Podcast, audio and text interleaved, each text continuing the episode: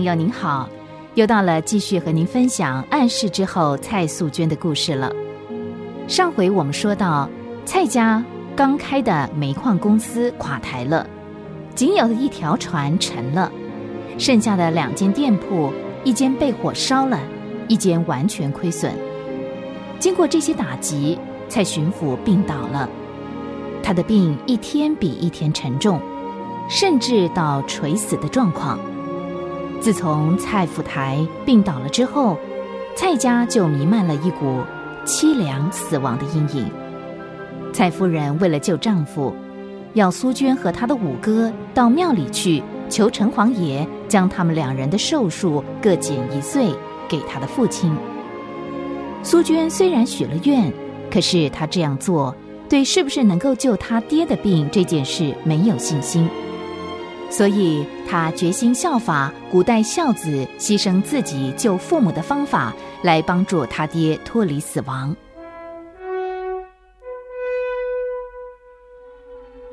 主意打定，苏娟就找出一把生锈的剪刀，咬着牙在自己的手膀上剪了一块肉。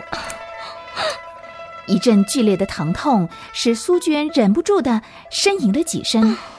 他怕别人发现，所以极力的咬紧牙关，不让声音发出来。苏娟把剪下来的这块肉放在一条干净的手帕上，又立刻抓了一把香灰放在手膀上的伤口，血很快的止住了。他就赶紧放下袖子，当然他一点卫生的常识也没有。幸亏没有剪断动脉，不然又会增加一场悲剧。这时候。苏娟把那块肉放在一个瓦罐里，然后悄悄地走进了厨房。她想，厨师都应该到前厅去帮忙了，厨房不会有人的。谁知道，当她走进了厨房，准备煮那块肉的时候，门口出现了厨师老王那又胖又高的身影。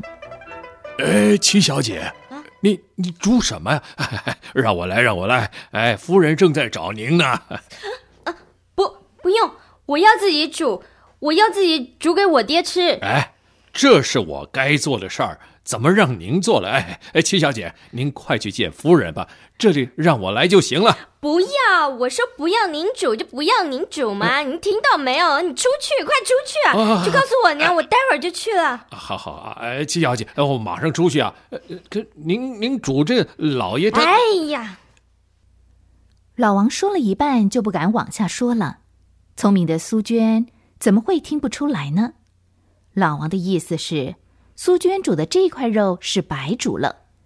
蔡福台已经到弥留的状态，怎么能吃得下呢？老爷能吃，这儿没你的事，快走吧。老王迷惑的走了。老王一走，苏娟赶紧把那块肉炖成汤。她一边煮，一边在心里向天祷告。不管你是哪位神明，恳求你治我爹的病吧。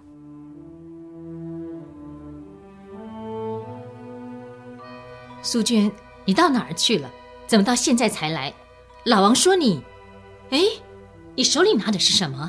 娘，我为爹炖了一碗汤，要你爹喝这碗汤。这，蔡夫人回头看蔡府台一眼，本来想告诉苏娟，不要了。爹不会喝的。可是，当他的视线跟苏娟那幽凄含泪的眼睛接触的时候，他叹了一口气：“唉，好吧，既然你有这份孝心，咱们就试试看吧。”说着，蔡夫人就要伸手接那碗汤。娘，还是还是我来伺候爹吧。蔡夫人没有表示什么。只是点点头，他在心里纳闷着：“哎，奇怪，这孩子今天是怎么了？”正想着，苏娟已经扶起他父亲的头，说时迟，那时快：“啊，哎哎，怎么了？苏娟，小心点。”你到底是怎么了？没没没什么，娘，幸亏爹没倒下来。爹，你你醒醒啊！我是苏娟呢，这碗汤您您喝下去吧，好吗？爹爹，每个人看了这一幕，都低着头擦眼泪，他们都深深的为苏娟这份孝心感动。如果他们晓得苏娟手里拿的那碗汤是自己的肉炖的，不知道作何感想。当苏娟扶起她的父亲的头要喝汤的时候，不小心失去了重心，她父亲的头正好碰在她的伤口上，使得苏娟忍不住的叫痛。可是为了守密，苏娟还是忍下来了。说也奇怪，几天以来一直昏迷不醒的蔡总督竟然张开眼睛了，看得在场的人都目瞪口呆。老爷，老爷，您醒醒啊！女儿给您熬了一碗汤。爹，爹，快趁热喝吧。很奇妙，蔡总督的嘴巴张开了，并且大口大口的开始喝汤，可是喝了几口就不喝了。爹，爹，快喝啊！苏娟，好了，你爹他已经喝了不少了，让他躺下来休息吧。要喝，待会儿热一热再给他喝。好。现在你们都可以回房去休息了，让老爷歇会儿。苏娟，你也该休息了。爹这儿有娘跟姨娘照顾，你去吧。是娘。啊，对了，叫老高去请宋大夫来看看你爹。知道了。这时候，蔡夫人跟苏娟的脸上都带着一丝希望。虽然刚才蔡总督还是显得那么虚弱，但是至少已经给他们一丝安慰。一个垂死的病人能喝汤，这是一件多么不可思议的事。说也奇怪，蔡总督自从苏娟亲手煮的那碗汤以后，病渐渐好了，不到两个礼拜，竟然能下床走路。蔡家上上下下忙了几天糊的大指教、纸人都派不上用场了。这件事连有名的宋大夫都啧啧称奇。每一个人都想知道苏娟给她父亲喝的是什么汤，可是苏娟每一次给他们的答复总是一句：“是肉炖的汤。”当然，这个答复很难叫人满意。谁相信一碗平常的肉汤能够叫一个垂死的病人又活过来？他们哪里知道苏娟说的话是事实？差的是，苏娟没有说出是她自己的肉炖的。有一点，连苏娟也不明白的就是，那碗汤之所以能够救她父亲，是因为她那份纯真的孝心摇动了一位她还不认识的神施恩的手。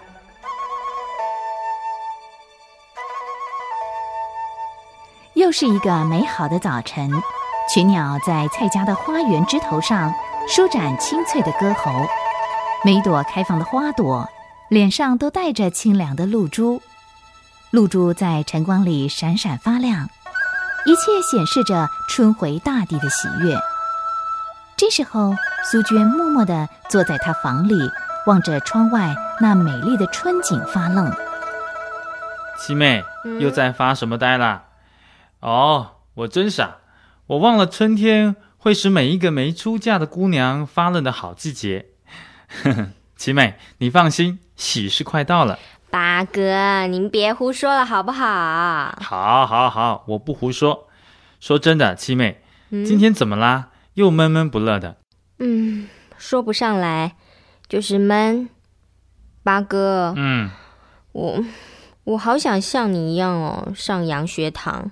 哎，我早就知道你生闷气的原因就是为了这个，七妹啊，嗯，到现在你还不死心吗？不管怎样，我一定要上。我要学英文，学钢琴，学许多我还不懂的新知识。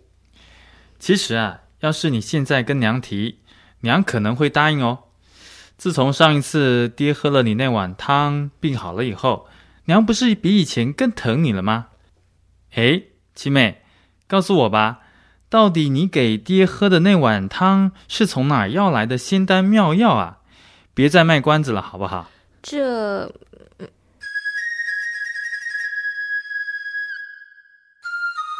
苏娟到底会不会向八哥透露这个隐藏好久的秘密呢？容许我先卖个关子给您，欢迎您下回继续收听《暗示之后》蔡苏娟的故事。